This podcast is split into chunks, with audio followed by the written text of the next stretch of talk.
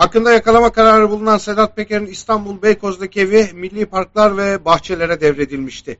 Konutuna silahlı saldırı düzenlendi. Evin önüne gelen şahıs çalışanların kendisine yaklaşması üzerine camı açarak aracın içinden ateş açtı.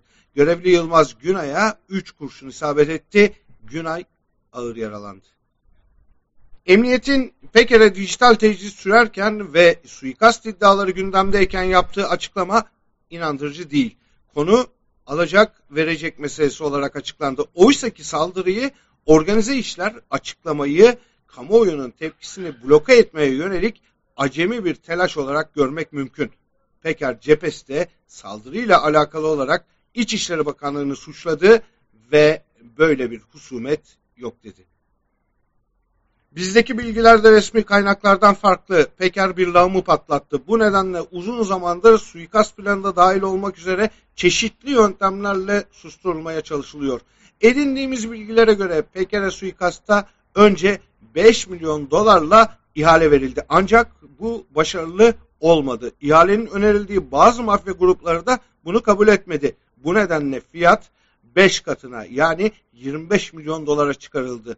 Suikast da ihale üzerinden açık pazar usulüne dönüştürüldü. Yani Peker'i hangi grup vurursa vursun 25 milyon doları alacak. Bu dünyada ve uluslararası pazarda uzun yıllardır uygulanmayan bir yöntem. Son örneklerinden biri İran tarafından Salman Rushdie'ye karşı organize edilmek istenmişti. Özellikle olay sosyal medya kullanıcıları tarafından bir film serisine benzetildi. Eski bir mafya üyesi olan John Wick emekliliğinin tadını çıkarırken karısının amansız bir hastalığa yakalandığını öğrendi. Hayatı alt üst olmaya başlamıştı. Köpeğinin öldürülmesi sonucunda ise intikam yemini etti. Daha önce birlikte olduğu çevresine kendi değerleri uğruna meydan okumaya başladı. Aforoz edildi ve yalnız bırakıldı.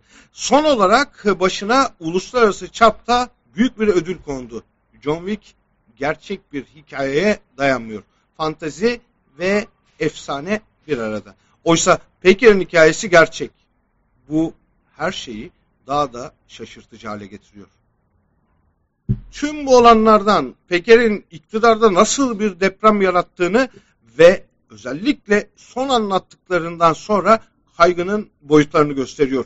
İktidarın bu acemi reflekslerini itiraf olarak görmek mümkün. Şayet Peker sözüne güvenilmez bir organize suç örgütü lideri ise suikasta, dijital tecritte, AKP MYK üyesini araya koymaya ne gerek var? Bırakın anlatsın.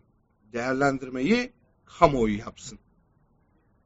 Doğrusu Peker'in evine saldırının da suikast planının da iktidar tarafından Birleşik Arap Emirlikleri'ne yapılan baskının da anlattıklarıyla yakından alakası var. Yolsuzluklar, hırsızlıklar, yurttaş açken kamu varlıklarını yağmalamak, peşkeş çekmek, paramiliter faaliyetler, Suriye'ye gönderilen silahlar, 15 Temmuz darbe gecesi yaşananlar hepsi bu meseleye dahil.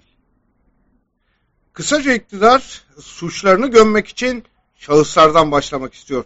Ancak belgelerin ve e, tanıklıkların arşivlendiği, paylaşıldığı dijital ortamda bu çok da öyle kolay değil.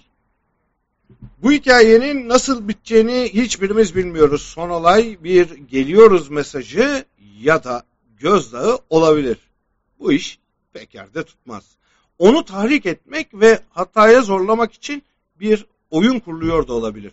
Bu noktada artık Sedat Peker başta olmak üzere bazı kişilerin öldürülme ihtimalleri de sonunda yurttaş tarafından ölümsüz sayılmaları da mümkün. Gerçek bir hikaye. Senaryoya dayanmıyor. John Wick gibi değil yani. Bu nedenle sonunu kestiremiyoruz.